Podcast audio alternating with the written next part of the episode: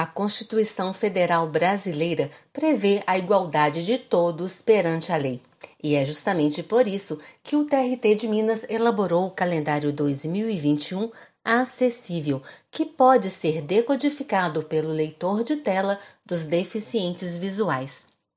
Eu sou Natália Pacheco e estou aqui com você no Papo Legal, o podcast do Tribunal Regional do Trabalho da Terceira Região. O nosso assunto de hoje é o lançamento do calendário acessível, projetado segundo o conceito de desenho universal, em que um mesmo produto deve atender a usuários com necessidades diferentes.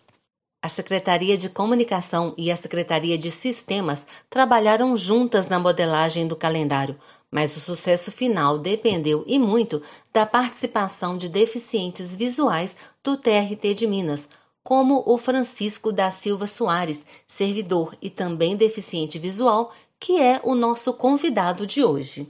Francisco, como foi para você participar desse projeto do calendário acessível 2021? A gente se sente é, engrandecido quando é, encontra pessoas que dão corpo a essa ao desenho universal, desenvolvendo tudo para todos. Então, fiquei muito satisfeito de poder é, colaborar para a construção desse calendário excessivo, que é um novo paradigma na, no tribunal. E para você, qual é a importância desse calendário estar disponível no site do tribunal? Hoje a gente pode, qualquer pessoa, incluindo as pessoas com deficiência visual, podem consultar o calendário no, a, como, como todos, né? obedecendo aí o desenho universal. E aí isso facilita muito a vida da gente, porque eu não preciso de, de recorrer a outros recursos, outros artifícios para chegar na mesma é, informação que todos têm ali no, na página do tribunal.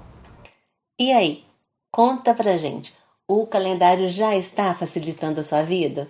Sim, hoje eu estou usando o, calendário, inclusive já salvei uma cópia em HTML, coloquei aqui na minha área de trabalho, que eu acesso mais rápido, porque vai facilitar as consultas futuras. Atualmente eu não estou usando tanto que ele é um calendário para 2021, então não tem muita coisa para consultar aqui agora, né? Nós estamos encerrando o ano 2020, mas é, isso é um, um novo paradigma a ser perseguido e com certeza vai facilitar muito a vida na, na, consulta, que eu não vou precisar de recorrer a aplicativos externos para consultar datas que referem ao trabalho. E antes do calendário ser lançado, como você fazia para se organizar em relação às datas? Antes de ter esse calendário acessível, eu utilizava calendários comuns externos. Às vezes eu tinha que conseguir algum calendário em braille, ficava na minha mesa. Outras vezes eu consultava no próprio smartphone um calendário que o, um aplicativo. Mas é, é muito mais fácil esse calendário do jeito que ele está aqui, que ele tem todos os meses e os feriados referentes à Justiça do Trabalho, que não tem nos outros calendários. Né, nos calendários comuns tem os feriados civis, mas não relacionados à Justiça do Trabalho.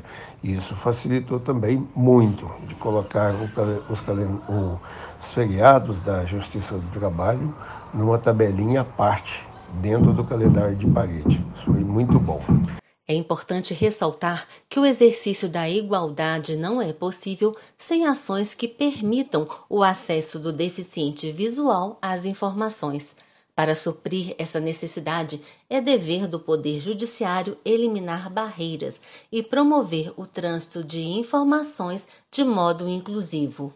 Agradecemos a participação do servidor Francisco da Silva Soares e também a você que esteve conosco até aqui. E nos encontramos de novo no próximo Papo Legal.